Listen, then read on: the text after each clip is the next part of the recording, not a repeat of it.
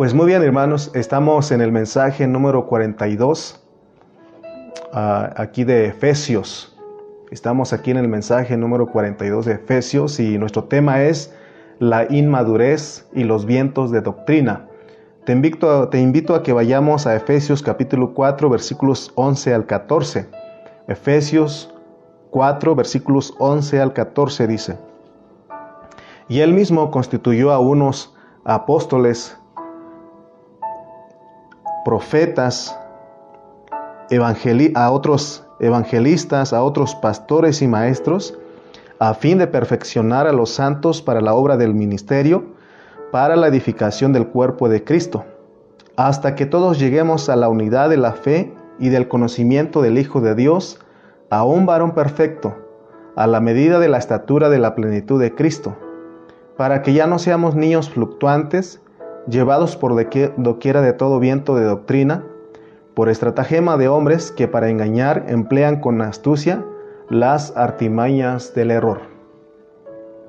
Eh, en, en, el mensaje anterior hablamos un poco acerca de Efesios 4.13 y Efesios 4.13 nos dice hasta que todos lleguemos a la unidad de la fe y del conocimiento del Hijo de Dios, a un varón perfecto, a la medida de la estatura de la plenitud de Cristo.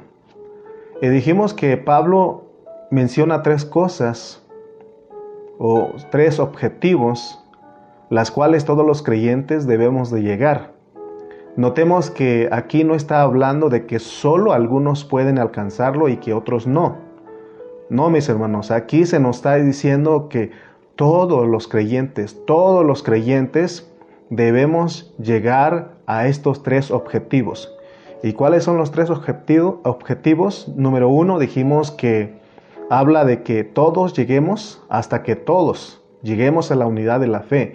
Todos, todos tiene que ver, eh, incluye a, todos los miembros, es decir, las ovejas y a las coyunturas, los pastores, los predicadores que van adelante, que todos nosotros lleguemos a la unidad de la fe.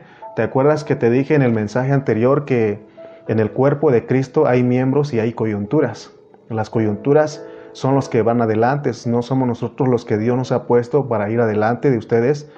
Y, también los miembros hacen actividades de acuerdo al versículo 16 y todos trabajamos juntos.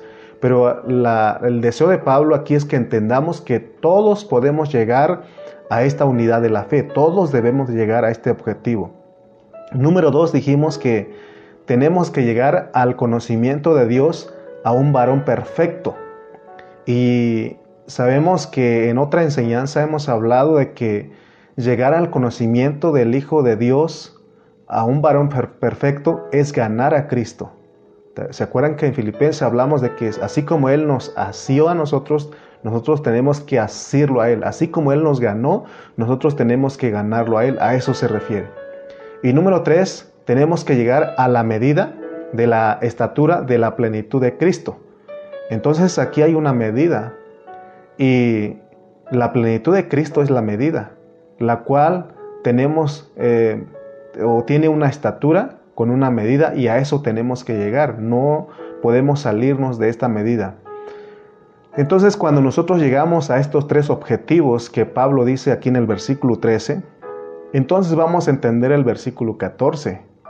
Y este versículo nos muestra muy claramente que es el resultado del versículo 13, porque dice el 14, para que ya no seamos niños fluctuantes, ¿verdad? Entonces este versículo 14 nos dice que esos tres objetivos que debemos lograr trae como resultado que ya no seamos niños, trae como resultado que ya no seamos niños. Vayamos a ver un versículo donde nos habla de, de los niños, ¿Qué es ser un niño? Porque dice el 14, para que ya no seamos niños. Eh, ¿De qué está hablando Pablo ahí? Vamos a 1 Corintios capítulo 3, versículo 1. 1 Corintios 3, 1. Mire lo que dice.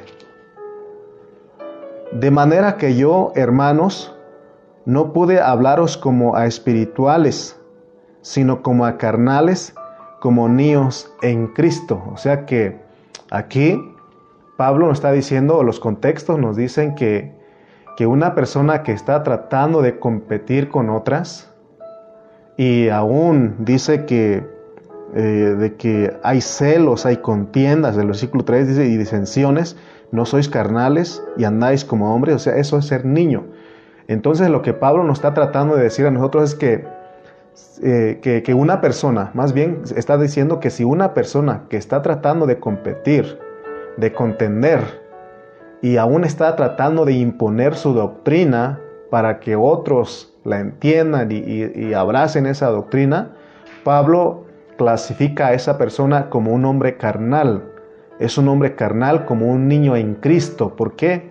Porque la evidencia es que está compitiendo, contendiendo, hay celos, hay disensiones, amén. Entonces hay divisiones. Entonces, hermanos, eh, Pablo nos está aclarando aquí lo que es ser niño. Por eso el versículo 14 de Efesios 4 dice que dejemos de ser niños. Ese es eh, el resultado del versículo 13 es de que nosotros, o sea, si nosotros llegamos a esos tres objetivos, nosotros dejamos de ser niños. No estamos compitiendo, no hay contiendas, no estamos tratando de imponer nuestra doctrina a otros para que la abracen. Entonces, toquemos otros versículos que hablan de la niñez espiritual. Ahí mismo en, en Primera de Corintios, pero vayamos al capítulo 13. Vamos a leer versículo 11.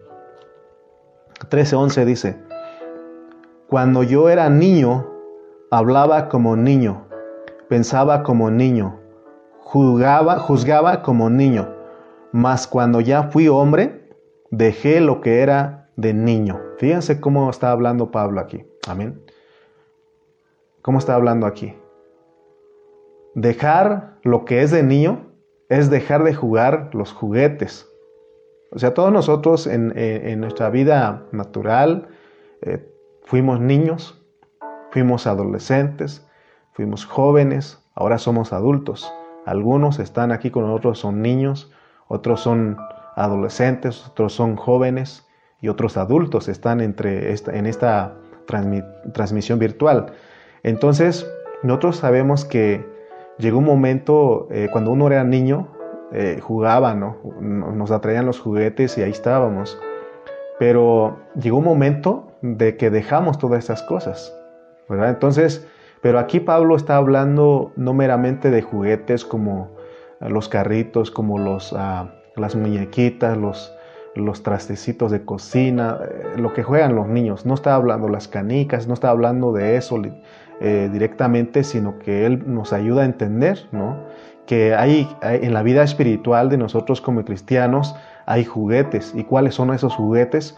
Las diferentes enseñanzas y las diferentes doctrinas, ¿verdad? Que hay y aún eh, nosotros, muchos de nosotros venimos eh, de diferente trasfondo, empezamos y en el lugar de donde conocimos a Cristo, pues se nos dio los juguetes y está bien, pero ahora es momento de dejar esos juguetes. Tenemos que dejar a un lado esos juguetes y tomar las cosas de un adulto.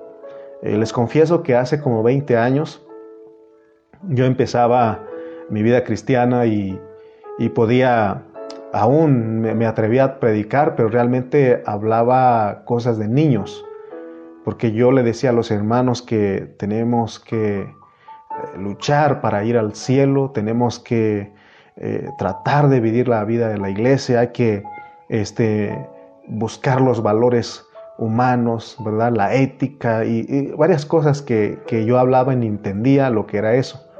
Pero llegó un momento en que se nos presentaron algo mejor y me costó dejar lo que era de niño, pero hasta un momento eh, Dios me, me convenció porque Él es el que convence cuando tienes un corazón de que quieres buscarlo, quieres ah, acercarte a Él, quieres conocerlo, Él te ayuda para que dejes a un lado las cosas de niño y ahora tomes las cosas de alguien con madurez.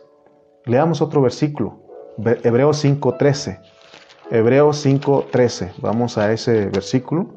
Hebreos 5.13.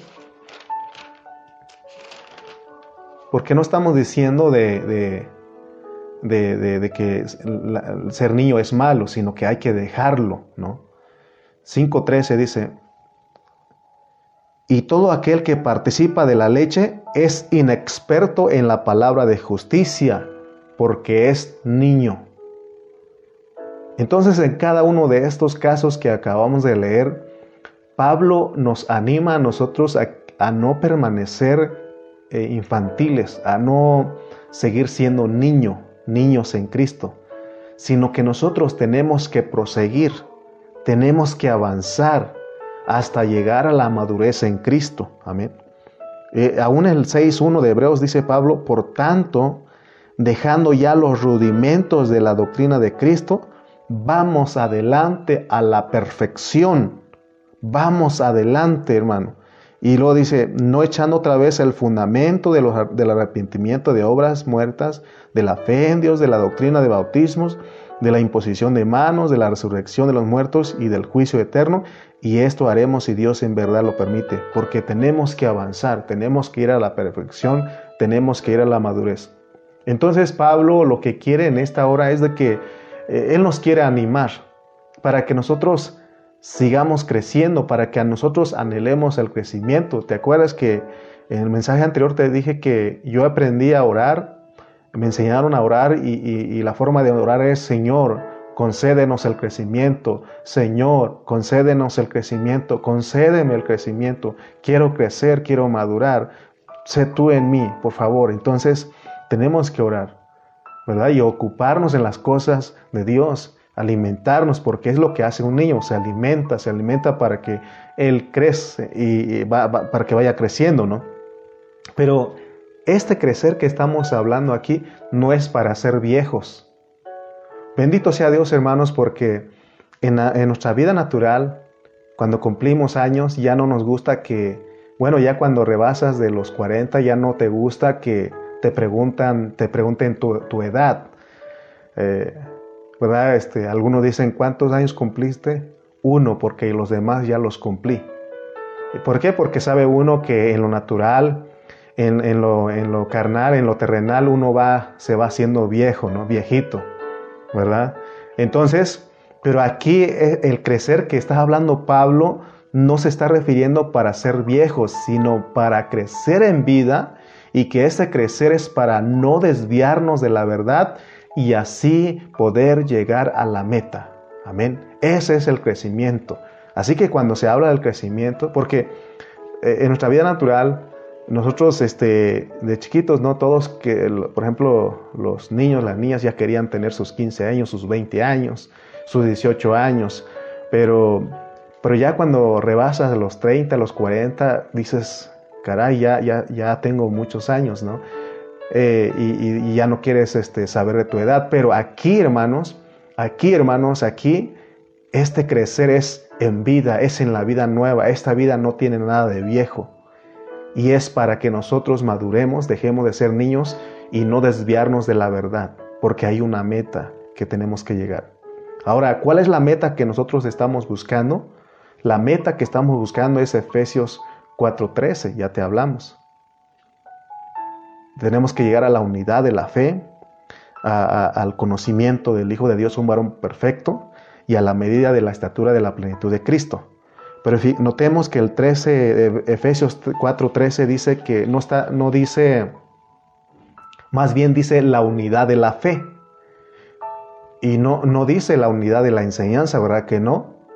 No dice la unidad de la doctrina, no dice que hasta que todos lleguemos a la unidad de la doctrina, no dice eso. ¿Por qué?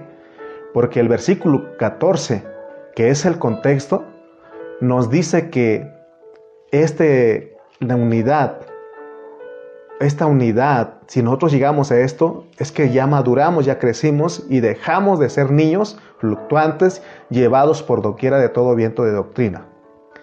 La invitación en esta hora es que abramos nuestro corazón al Señor y para que nos demos cuenta que nosotros los cristianos no nos están invitando a la unidad de la doctrina, sino que, que, lo que nos manda Dios en Efesios 4 es que ayudemos a los hermanos para que sean perfeccionados hasta que todos lleguemos a la unidad de la fe. Ahora, no hemos explicado todavía lo que es la unidad de la fe, Solo hemos dicho que la meta de nosotros los cristianos, de acuerdo a Efesios 4, es la unidad de la fe.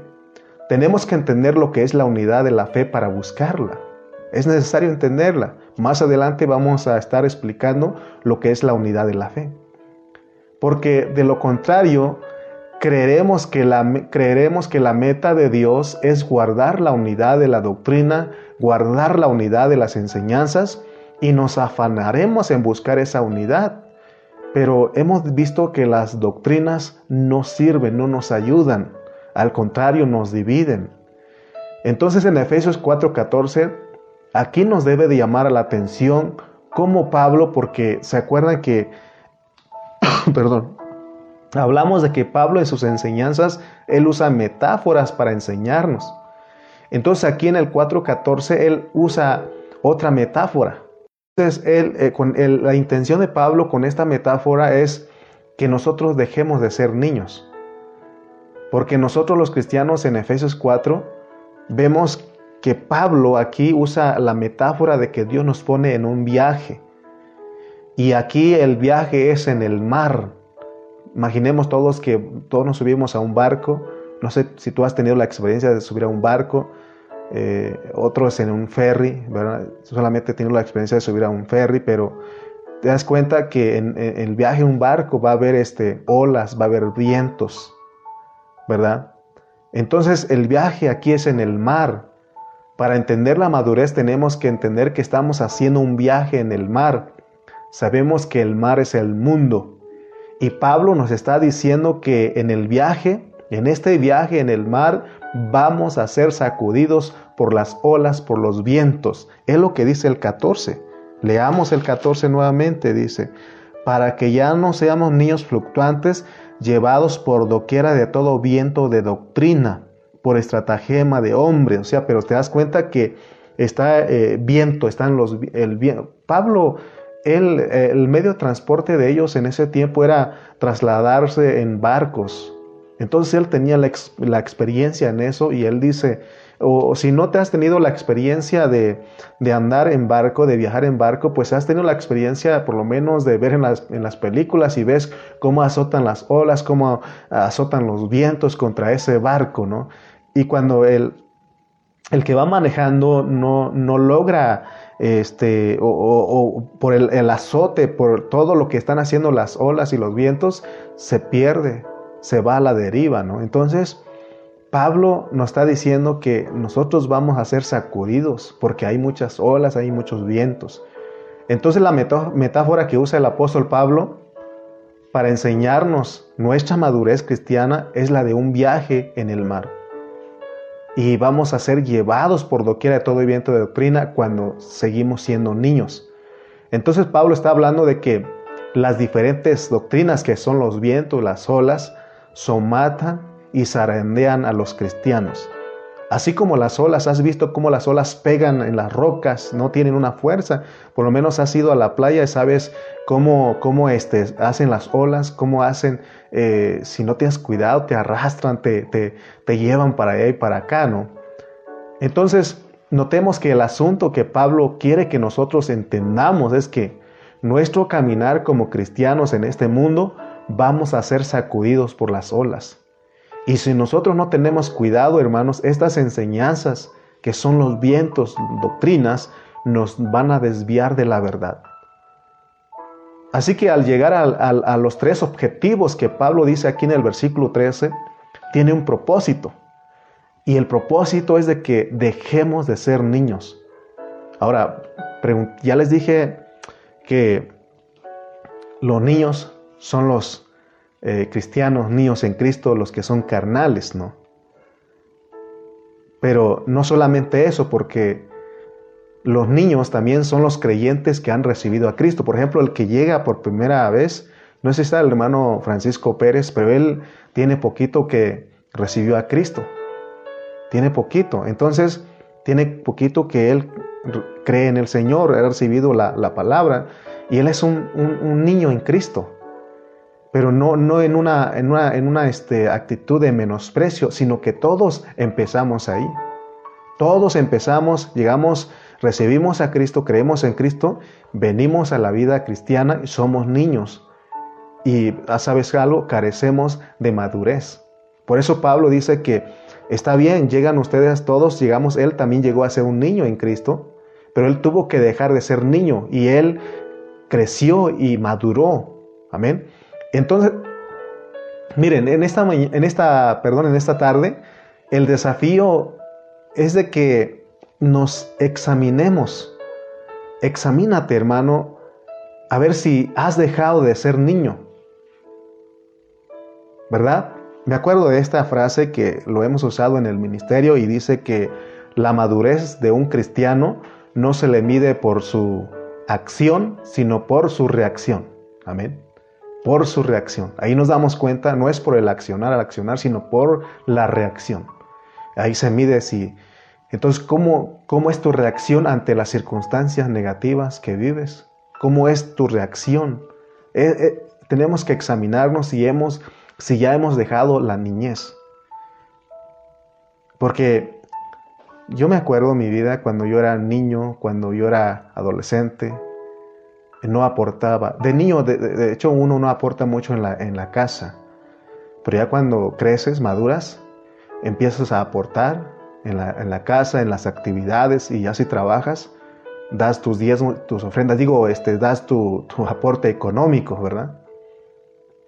Entonces, aquí, y, lo mismo tiene que ser en, en, la vida de la iglesia, vamos viendo, pero aquí el enfoque, no te preocupes, no te va a hablar mucho de los diezmos y las ofrendas, aquí se me salió, pero aquí vamos a hablar acerca de los vientos, de las doctrinas, de las diferentes doctrinas. Pablo nos está transmitiendo a nosotros algo aquí, de acuerdo a la pureza de la palabra, y dice que, de acuerdo, ya te examinaste cómo estás, ¿Cómo? Sí, ya, ya maduraste, ya creciste. ¿Cómo estamos? Tú puedes decir, hermano, yo ya he madurado, ya he crecido. ¿verdad? Entonces, pero Pablo nos está diciendo que uno permanece niño si las doctrinas nos llevan por todos lados. Por ejemplo, cuando tú escuchas las diferentes, las diferentes enseñanzas en Internet, porque ahorita hay mucha enseñanza en Internet, ¿cuál es tu reacción? Porque yo he llegado, o más bien he visto en la televisión a algunos eh, cantantes, ¿no? Famosos cristianos y les preguntan, ¿y qué tú piensas? ¿Qué piensas de esta religión y de esta otra religión? Y estos dicen, no, pues es que todos buscan la verdad, dice. Es que eh, todos buscan este, buscan algo bonito, algo bueno, dice. Y nosotros tenemos que saber, hermano, porque hay vientos de doctrinas, olas de enseñanzas.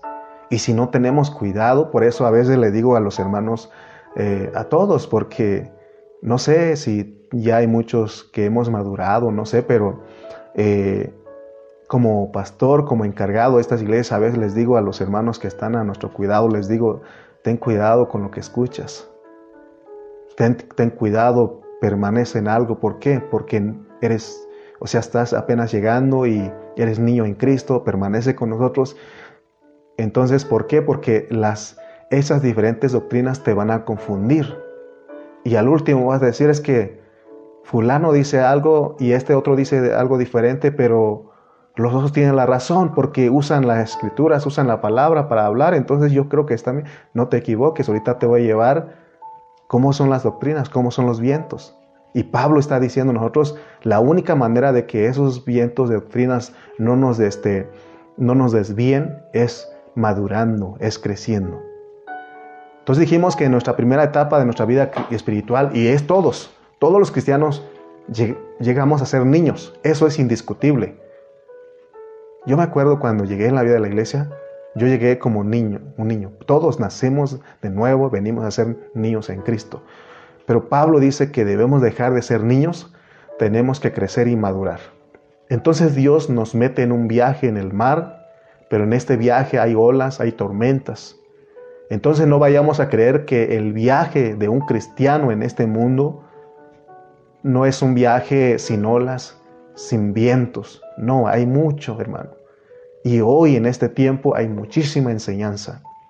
Los vientos y las olas no solo nos azotan a nosotros individualmente, sino que también nos azotan como iglesia, porque hay momentos en que la iglesia local es sacudida. Viene alguien o escuchan los hermanos algo y empieza a contaminar todo ahí por no, eh, por no madurar. Amén. Ahora, ¿qué son las, las olas y los vientos? De acuerdo a la pureza de la palabra, los vientos y las olas son las diferentes enseñanzas y las diferentes doctrinas y los diferentes conceptos. En 1 Timoteo con los jóvenes aquí en Tultitlán y en Chimalpa hemos estado estudiando eh, 1 Timoteo y Pablo le mandó a Timoteo que, que no enseñara diferente doctrina, sino que enseñara eh, algo conforme, acorde a la economía del Nuevo Testamento, del Evangelio glorioso del Dios bendito. Amén. Ahora, en la época de Pablo había vientos de doctrinas, en este caso estaban los judaizantes. ¿Quiénes eran los judaizantes? Eran los judíos que se habían convertido a Cristo. Sin embargo, ellos, como al no entender el cambio de dispensación, ellos, ¿verdad? Este, usaban, ¿verdad? Con astucia las enseñanzas que Dios, las enseñanzas que Dios le dio a Moisés, y ellos lo querían introducir, infiltrar al cuerpo de Cristo. Si lees Hechos, Gálatas, y vas a dar cuenta que cómo Pablo combatió contra toda esa mezcla. Esos son vientos de doctrinas. Leamos otra vez con atención el versículo 14, Efesios 4, 14 dice, para que ya no seamos niños fluctuantes llevados por doquiera de todo viento de doctrina, para que ya no seamos niños, por estratagemas de hombres que para engañar emplean con astucia las artimañas del error. Entonces, aquí los judaizantes, ellos usaban con astucia las enseñanzas de Moisés y querían infiltrarlo a la iglesia. Hoy día es igual, no ha cambiado mucho la situación. Hoy día los judaizantes modernos quieren, quieren entrar con astucia en la iglesia para estorbar a los hermanos y a muchos los, los han logrado. Por ejemplo, de repente me dicen, hermano, estoy escuchando a un, este, a uno de aquí en YouTube de, de la Keila mesiánica, a un Roed, no sé qué, y le dije, ten cuidado, porque conocimos a uno que estuvo escuchando eso, ¿qué crees que pasó? Se salió de nosotros y se hizo enemigo de nosotros. Entonces yo quiero que veas eso, hermano. ¿Por qué? ¿Por qué? Porque Dios te puso aquí con nosotros. Si Él hubiera querido, te hubiera metido con otra gente y no tendríamos ninguna responsabilidad sobre ti, pero como estás aquí, tenemos la responsabilidad de hablarte la, palabra, así como lo enseña Dios a través del apóstol San Pablo. Amén. Entonces, estos judaizantes modernos quieren entrar con astucia en la iglesia para estorbar a los hermanos. Y lo que ellos enseñan a los hermanos son errores. La diferencia entre el tiempo de, de Pablo y el tiempo de nosotros es que ahora hay mucha enseñanza, hay más opiniones, hay más filosofías metidos, infiltrados en la vida de la iglesia. Nosotros vivimos en un tiempo que no es fácil ser cristiano porque cada grupo, si no, si no, no has madurado, si eres un niño en Cristo, dices que todos tienen la verdad porque hablan la palabra. Pero déjame, déjame decirte algo, no es así. Tenemos que madurar para poder discernir.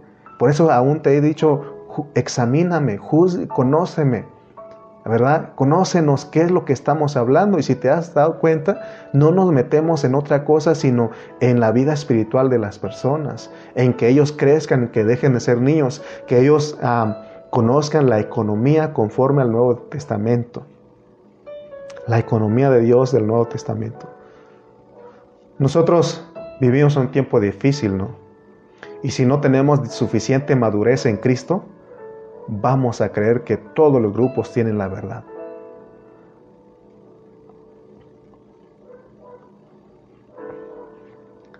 Entonces la amonestación de Pablo, que él nos da en esta enseñanza, es de que ya no seamos niños, dice, para que ya no seamos niños fluctuantes para que ya no seamos niños fluctuantes. Amén.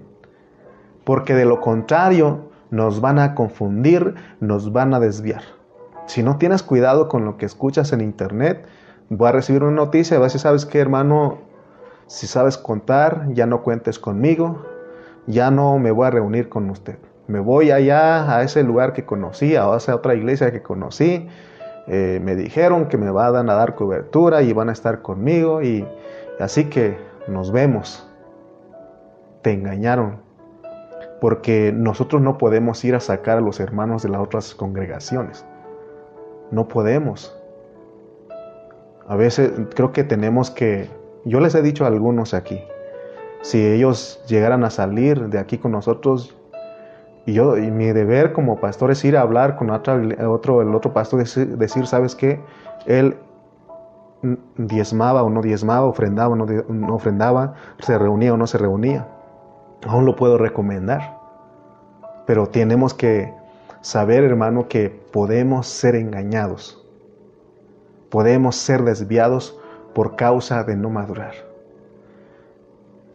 Esas, eh, este, los judaizantes modernos, hoy están los judaizantes modernos, que son los mesiánicos, ellos tratan de confundir, y no solamente los mesiánicos, hay muchos grupitos que tratan de confundir por medio de, las, de astucias y de huecas sutilezas.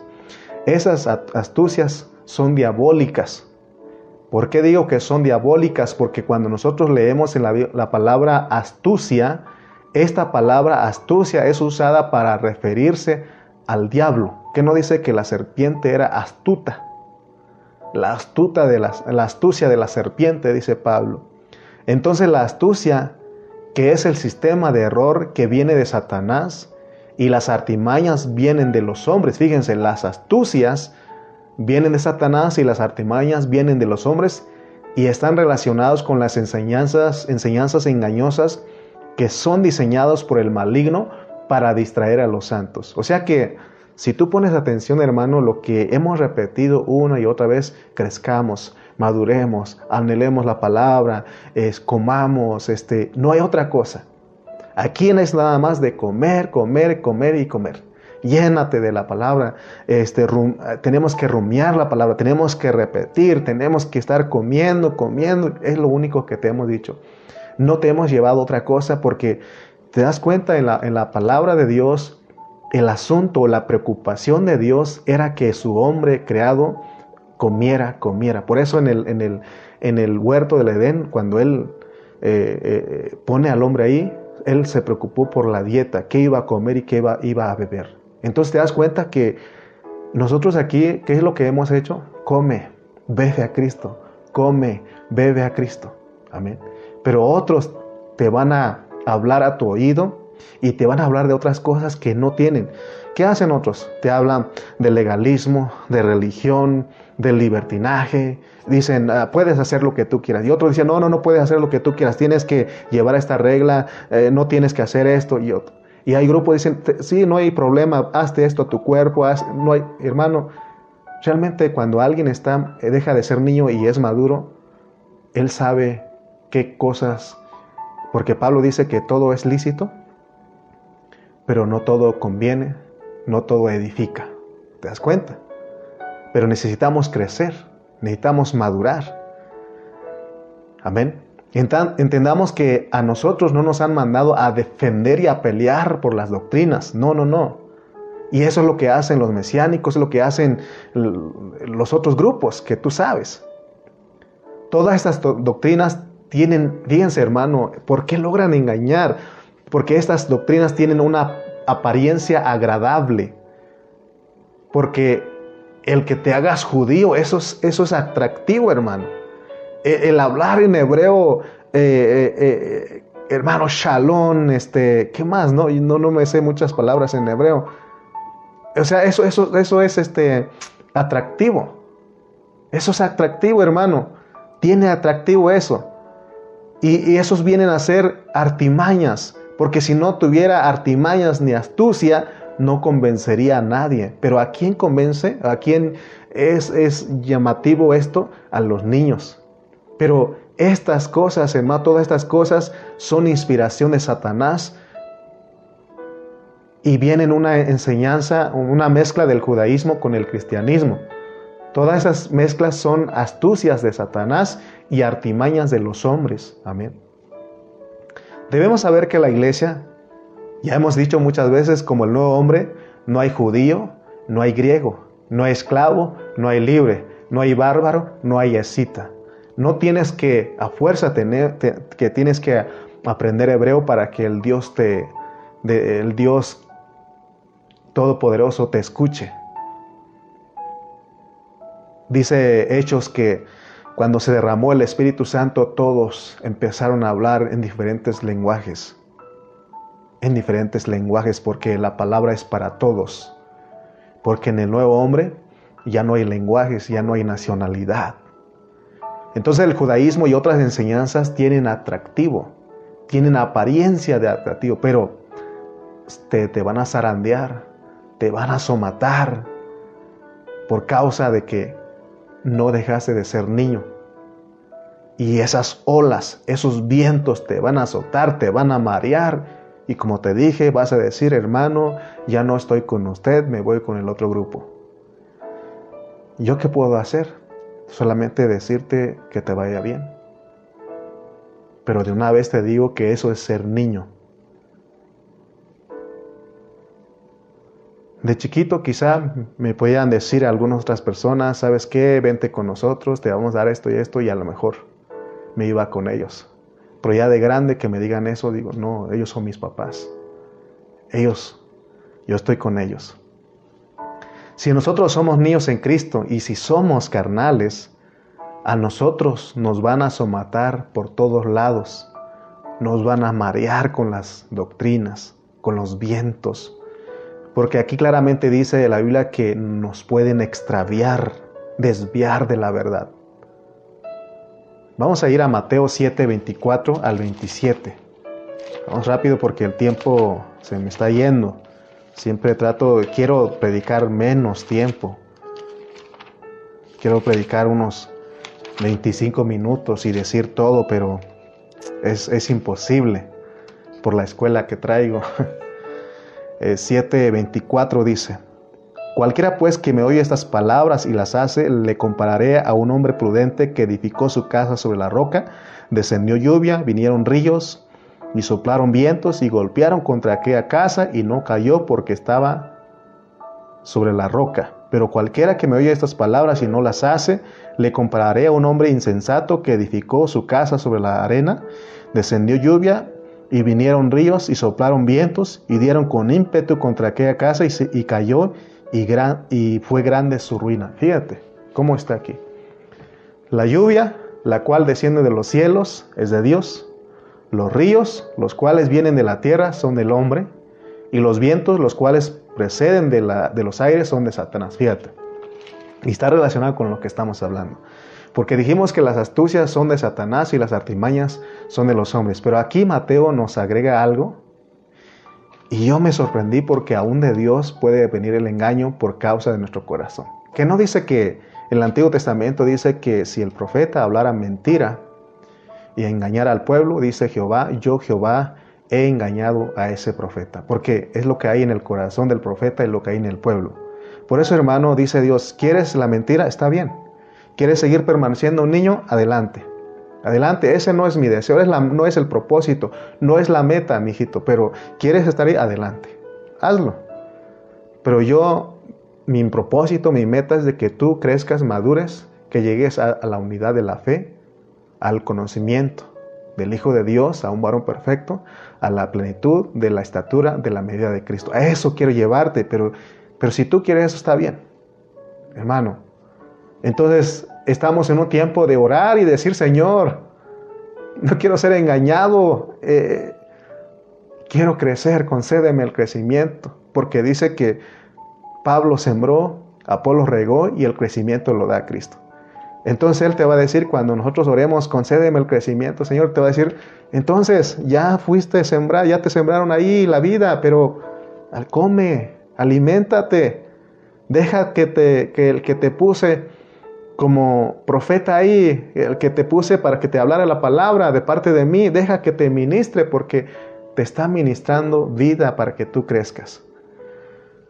Hermanos, si ustedes vieran todo esto, la profundidad de lo que estamos hablando, ustedes dirían, Señor, ayúdanos.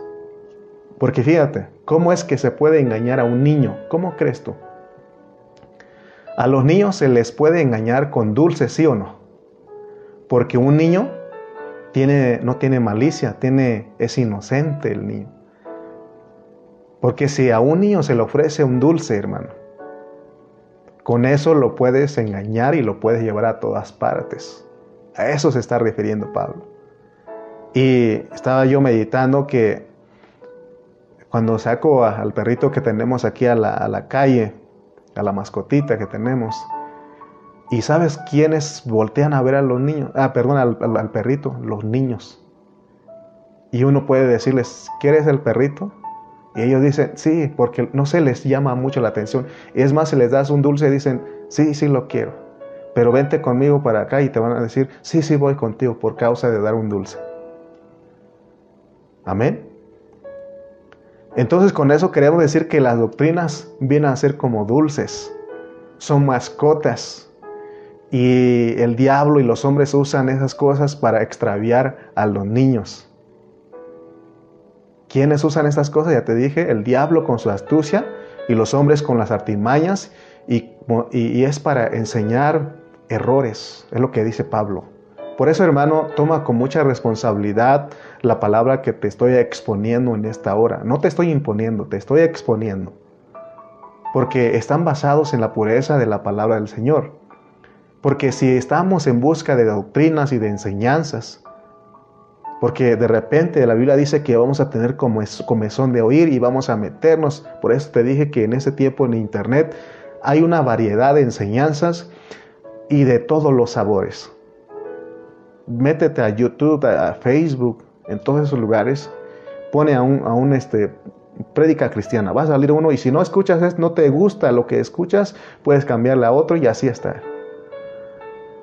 Pero ¿sabes qué va a hacer todo eso? Te va a marear, te va a azotar, te va a somatar y finalmente vas a quedar confundido, vas a decir, ahora hermano no sé cuál es la verdad porque parece que todos tienen la verdad y este, mejor ya no me congrego, porque así ha pasado con algunos. Amén. ¿Y qué hacen esos? Si tú escuchas a esos hombres en, las, en, las, en, la, en la televisión, en la internet, y vas a ver, hermano, que ellos nada más están peleando, están defendiendo su doctrina, hermano, y sabemos que eso es de niños. Y, y, muchos al defender, al pelear, es que la sana doctrina es la palabra, hermano de Dios, y que hay que defenderla. Y, muchos van a creer que están haciendo la voluntad de Dios al defender las doctrinas. Por eso cuando uno lee 1 Timoteo dice que, que tenemos que, hermanos, saber que hay, hay engaño. Amén. Vamos rápidamente a 1 Timoteo 6, 3 al 5. Si alguno enseña otra cosa y no se conforma a las sanas palabras de nuestro Señor Jesucristo y a la doctrina que es conforme a la piedad, está envanecido, nada sabe y delira acerca de cuestiones y contiendas de palabras de las cuales nacen envidias, pleitos, blasfemias, malas sospechas, disputas necias de hombres corruptos de entendimiento y privados de la verdad, que toman la piedad como fuente de ganancia. Apártate de los tales. Fíjate lo que está diciendo debido a que muchos cristianos siguen siendo niños. Esa es la realidad. Porque hace de rato te dije que examinemos, pues. Vamos a, a examinarnos si hemos dejado de ser niños. No tenemos que dejarnos que endulcen nuestros oídos con las diferentes doctrinas. Y no tenemos que permitir que las doctrinas se vuelvan olas y que se vuelvan vientos en nosotros, porque entonces nos van a somatar, nos van a golpear y caeremos en el error. Y si, ya hemos caído, ¿cómo podemos ser rescatados de las olas, de las enseñanzas, de los vientos, de las opiniones, de las filosofías? Porque se puede. Colosenses, ahí se infiltró la filosofía ahí y Pablo le escribió a los, eh, eh, a los colosenses para corregir esa deficiencia.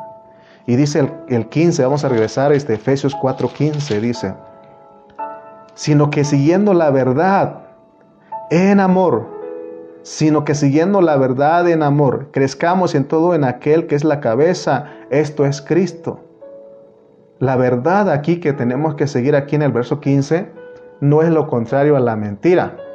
Eso no es el, ese no es el enfoque correcto de este pasaje, sino que el enfoque correcto es que la verdad es el cuerpo de Cristo, ¿verdad? La iglesia y Cristo. La verdad es la iglesia y Cristo. Eso es lo que está diciendo Pablo. Amén.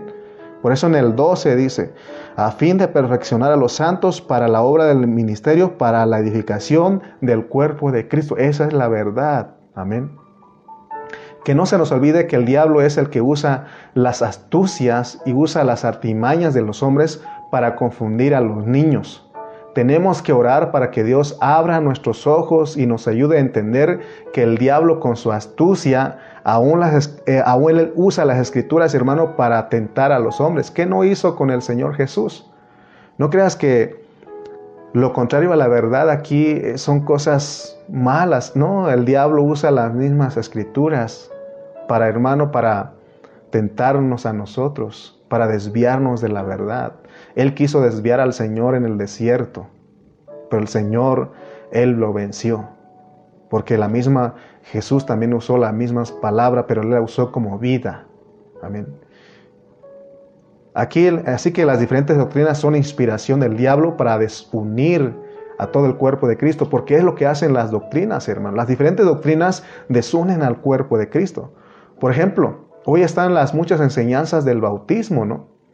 Y te dicen, este, porque cada grupo defiende su bautismo. ¿Y eso qué, hice? qué hace? ¿Nos divide? Eso nos desune como cristianos. Entonces, si nuestra doctrina sirve para dividir a la iglesia, entonces esa doctrina es mentira.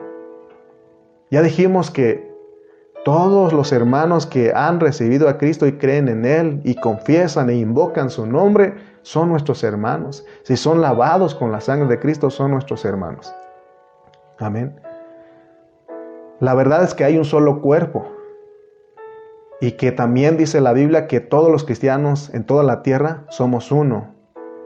Y cualquier doctrina, por muy linda, por muy correcta que se vea, pero si al enseñar tenemos una actitud de desunir al cuerpo de Cristo y menospreciar a otros, esa doctrina es diabólica porque aquí en el cuerpo no podemos menospreciar a ningún hermano, porque esa verdad que desune es inspiración de Satanás para crear el error. Sin embargo, todo lo que glorifica, oye bien hermano, oye bien, sin embargo, todo lo que glorifica a Cristo y pone en alto la edificación de Dios, que es la iglesia, esa es la verdad. Amén. Cualquier doctrina que desune a la iglesia no viene del corazón de Dios, porque todo lo que viene del corazón de Dios, verdad es que hay un solo cuerpo, porque la unidad del espíritu es del espíritu es para entender que solo hay un cuerpo y en ese único cuerpo todos nosotros tenemos que ser diligentes en mantener la unidad, mantenerlo unido. ¿Qué estás haciendo? ¿Cuál es tu parte? ¿Te desunes o eres parte de la unidad? Lo mantienes unido Amén. Recordemos, que, recordemos pues que la doctrina no es la verdad cuando desune al cuerpo y no deja que los hermanos se desarrollen en la única verdad que es Cristo y la iglesia. Hoy, hermano, hay un solo cuerpo en toda la tierra. Y si nosotros estamos participando en la unidad de ese cuerpo, entonces nosotros somos genuinos y verdaderos. Porque en el versículo 1 dice Pablo que él estaba preso en el cuerpo de Cristo. Fíjate que Dios en su venida, porque Él está a punto de regresar, Él no nos va a juzgar si teníamos buena o mala enseñanza. En lo que sí nos va a juzgar es que no participamos, no participamos en la unidad del cuerpo de Cristo, porque nos desarrollamos separados de los hermanos y como niños eh, en Cristo éramos llevados por doquiera de todo viento de doctrina, Era, éramos defensores de nuestra doctrina, peleábamos, eh, peleábamos y defendíamos el método, el bautismo, el presbiterio, el poder y del echar fuera demonios, pero que nunca participamos en la edificación del cuerpo de Cristo, entonces ahí sí Él nos va a juzgar, porque nosotros no hicimos lo que Él nos mandó a hacer. Por eso en Mateo 7 dice, Señor, no en tu nombre profetizamos, no en tu nombre eh, echamos fuera demonios, no en tu nombre hicimos este, muchos milagros. Y Él va a decir, apartaos de mí, hacedores de maldad, no reconozco porque hicieron ustedes algo fuera de mí. Tenemos que estar por el cuerpo de Cristo, hermano. Tenemos que estar por el cuerpo de Cristo, porque muchos están haciendo cosas que Dios no los mandó a hacer. Debemos acogernos a la verdad y a lo que Dios nos ha mandado a hacer. Renunciemos de nuestra independencia del cuerpo de Cristo, porque hay independientes. ¿Ha escuchado la iglesia? La iglesia reformada independiente, así se llama. Renunciamos a esa independencia. Nosotros debemos dependernos del cuerpo de Cristo. Porque solo permaneciendo y dependiendo en el cuerpo de Cristo, uno deja de ser niño. ¿Por qué? Porque solamente en el cuerpo hay madurez, hay crecimiento, hay madurez. No puedes crecer fuera del cuerpo. Recuerda que toda enseñanza, por muy, por muy buena que sea,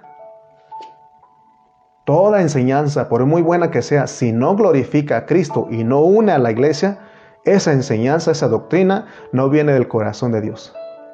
Y todo lo que nos quita el apetito de Cristo y de ser uno con los hermanos en todo el mundo, no viene del corazón de Dios. Entonces, repasemos. Es verdad que todos comenzamos con nuestra, eh, vida cristiana como niños. Ya te dije, cuando llegamos, recibimos, creemos en Cristo, venimos a ser niños en Cristo. Pero debemos saber que nuestro salvaguardar y el crecer está en el cuerpo, por tanto tenemos que permanecer en el cuerpo. Porque si queremos predicar la pureza de la palabra, aún tenemos que estar en el cuerpo y acogernos al cuerpo. Hermano, no es posible que Cristo está por regresar. ¿Y qué crees que está pasando con, con el cuerpo de Cristo? Está partido, está desunido, porque cada quien hermano, defiende su doctrina. Y ya te dije cómo es que Dios nos ha mostrado a nosotros. Antes, hermano, me acuerdo cuando yo era niño, y no digo que ya he madurado mucho, pero siento, eh, creo que ya he avanzado un poco, porque puedo entender algunas cosas ahora.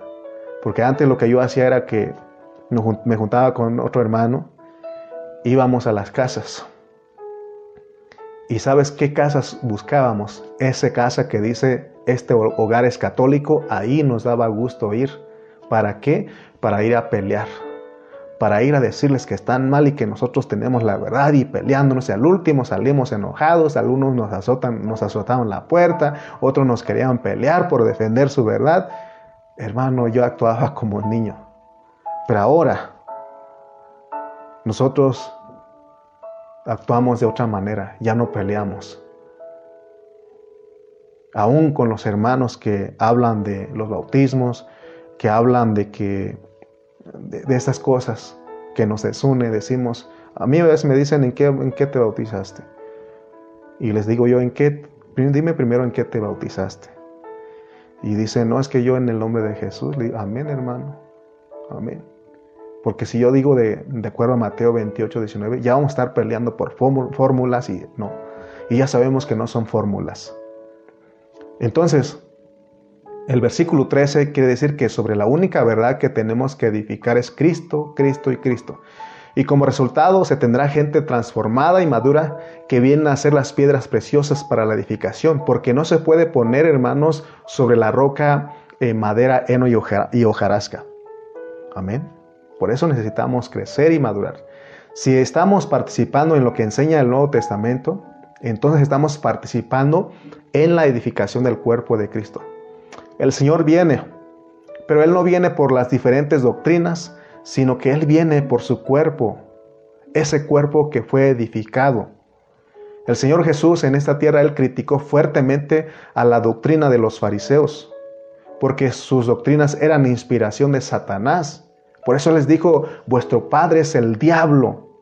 No, ellos se enojaron y se volvieron sus enemigos. Aún Juan el Bautista los reprendió, dijo, generación de víboras, ¿quién los enseñó a, huir de la ira venidera? Amén. Hoy también tristemente hay muchos ministros que están empeñados y preocupados en enseñar la mejor doctrina y pelear y defender su doctrina. Pero eso no es la verdad. Ya te dije que en otro tiempo lo hacía. Pero Porque la verdad, hermano, que tenemos que hablar y que tenemos que compartir y dar a conocer es Cristo y la iglesia. Por eso todo el que defiende y pelea sus doctrinas es un niño, es un niño en Cristo. ¿Y sabes qué va a pasar? ¿Qué va a pasar con este niño en Cristo? Va a perder su galardón, va a perder su recompensa. Repito nuevamente, las doctrinas en sí mismas no son malas. Lo malo es usar las buenas doctrinas en contra de la edificación del cuerpo de Cristo, que es la iglesia. Si nosotros queremos crecer en Cristo, debemos dejar las buenas doctrinas a un lado y tomar la verdad. Ya te dije que la verdad, escucha bien, grábate bien esto, la verdad es Cristo y su iglesia. Amén. Y Dios quiere edificar esa iglesia sobre la roca que es Cristo. Esa roca que es la revelación.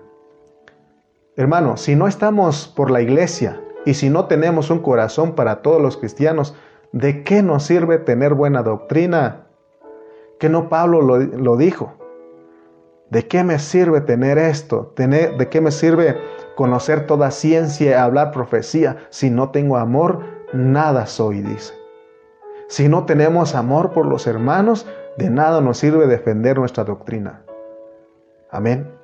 Porque el mandamiento se resume en dos. Amarás al Señor tu Dios con todo tu corazón, con toda tu mente y con todas tus fuerzas. Y dice, y amarás a tu prójimo como a ti mismo. Entonces estar en contra de la edificación del cuerpo es no amar a los hermanos de la otra ciudad, de la otra localidad. Sin embargo, son nuestros hermanos. Debemos de tener comunión con ellos.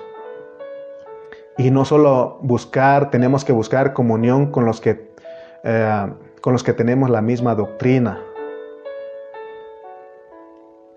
Buscar eso, hermano, es ser niños en Cristo. Entonces no hemos entendido nada. Porque dice Pablo, para que ya no seamos niños fluctuantes, llevados por doquiera de todo viento de doctrina. Hay mucho viento, hay muchas olas que son las diferentes doctrinas. Y nosotros, hermano, no, no estamos, no defendemos doctrina. Lo que creemos es predicar a Cristo y a la iglesia. Es lo que estamos diciendo. Por eso te repito nuevamente. Y siempre nos vas a escuchar come, come, come. Hermanos, tú sabes que hace ratito mencioné, pero a los hermanos ni les pedimos diezmos y ofrendas. Todo hermano que está madurando, él solo se reporta. Él solo se reporta y dice, aquí están, yo me reporto. ¿Por qué? Porque está creciendo, está madurando y sabe que tiene una responsabilidad a los hermanos que, a muchos hermanos no tenemos que decir, conéctate, conéctate. No, ellos toman la responsabilidad y se conectan porque están creciendo. Pero hay hermanos que tenemos que rogarles. ¿Por qué? Porque no han dejado de, dejado de ser niños. Ya tienen muchos años de cristiano. Porque tener muchos años de cristiano no es garantía de que tú estás creciendo, de que tú estás madurando. Amén. Entonces, hermanos, entendamos al apóstol Pablo, entendamos. Y la preocupación de él es de que nosotros dejemos de ser niños. Porque está el diablo, están los hombres. El diablo usa astucias, los hombres usan artimañas. ¿Para qué? Para desviarnos de la verdad. Que el Señor nos ayude, que el Señor sea con nosotros. Amén. Que el Señor sea con nosotros, que el Señor hermano, nos siga dando eh, eh, de ese espíritu de sabiduría, de revelación, que podamos ejercitar nuestro espíritu y que Él abra nuestros ojos para ver esta realidad. Espero haberte ayudado. Eh, te digo que siempre nuestro deseo es ayudar a los hermanos a ser perfeccionados. No hay otra cosa. No estamos por otra cosa. Así que Dios te bendiga donde quiera que estés. Vamos a orar. Padre Celestial, te damos gracias en esta hora. Gracias Señor porque una vez más nos muestras cuál es tu propósito, cuál es tu meta, que lleguemos a la unidad de la fe.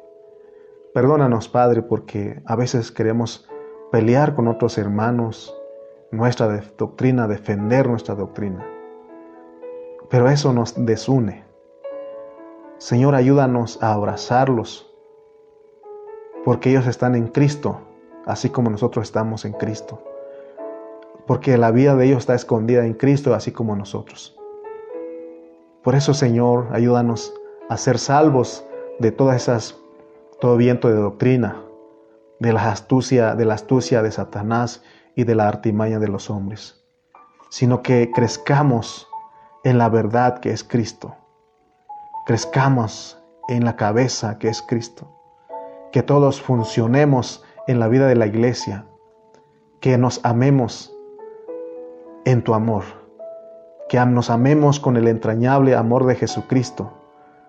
Porque Padre, ¿de qué nos sirve tener buena enseñanza? ¿De qué nos sirve, Señor, conocer todas las profecías y toda ciencia si no tenemos amor? Señor, aquí nos hablas de que tenemos que amar a los hermanos y que juntos crezcamos.